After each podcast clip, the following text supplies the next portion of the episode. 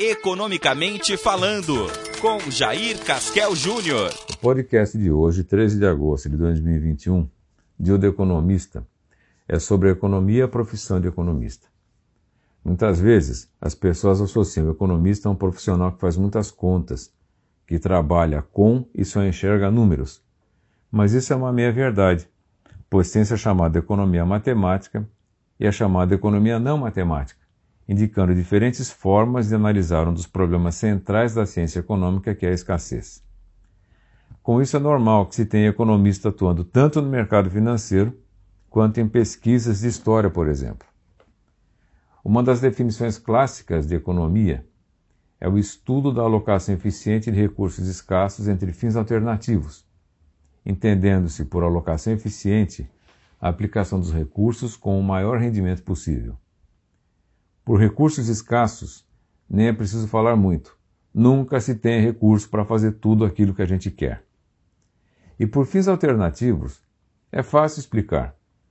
Quando não se tem abundância de recursos, é preciso fazer escolhas entre diversas alternativas. Se escolho a alternativa A, deixo de lado as alternativas restantes.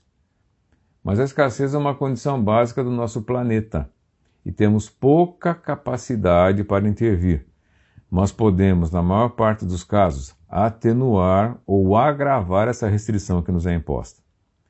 Com isso, são necessárias decisões políticas, gerenciais, de investimentos, e é a partir daí que se tem mais de uma forma de propor soluções, indicando diferentes vertentes do estudo econômico para dar a resposta a essa questão da escassez. De maneira geral, para os adeptos do pensamento conservador de direita, os problemas de escassez são resolvidos por meio do mercado, pelo mecanismo de preços associado à interação entre oferta e procura, tendo-se no Estado o elemento de fiscalização, definição de regras, aplicação das leis e distribuição parcial da renda. Para os adeptos do pensamento conservador de esquerda, a resolução do problema da escassez deve ser feita pelo Estado, que se torna o centro de tudo, devendo produzir tudo o que é necessário e definir os padrões de consumo da sociedade, implantando cotas para todos. A partir dessas duas vertentes, tem-se as mais diversas formas de explicar a pobreza e de se propor a resolução dessa condição lastimável para a espécie humana, deixando-se claro que os dois modelos são passíveis de críticas.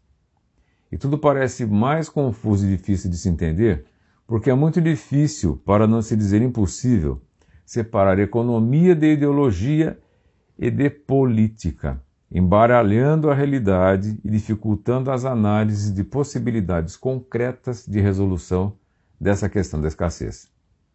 Com isso, tem-se os dois polos que norteiam essa análise, hoje associados à direita e à esquerda, sendo que para a direita só o mercado salva, para a esquerda, só o Estado salva.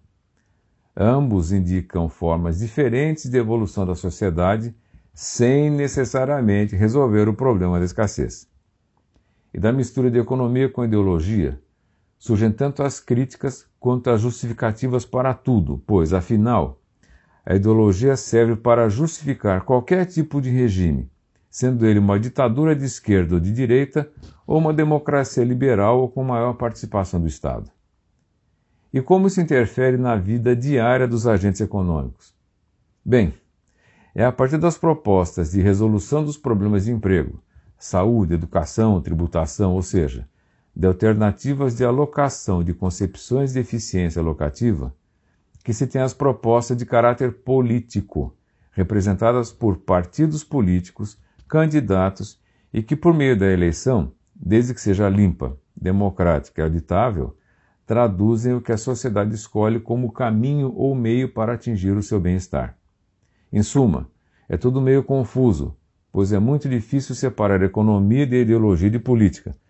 E como a história nos mostra, em geral, existem ciclos de simpatia por ideologias, havendo períodos nos quais a economia matemática é liberal tem maior predominância e períodos nos quais a economia não matemática é mais voltada para a intervenção do Estado parece ser mais adequada para uma determinada sociedade. Até a próxima. Acompanhe mais notícias em contábeis.com.br.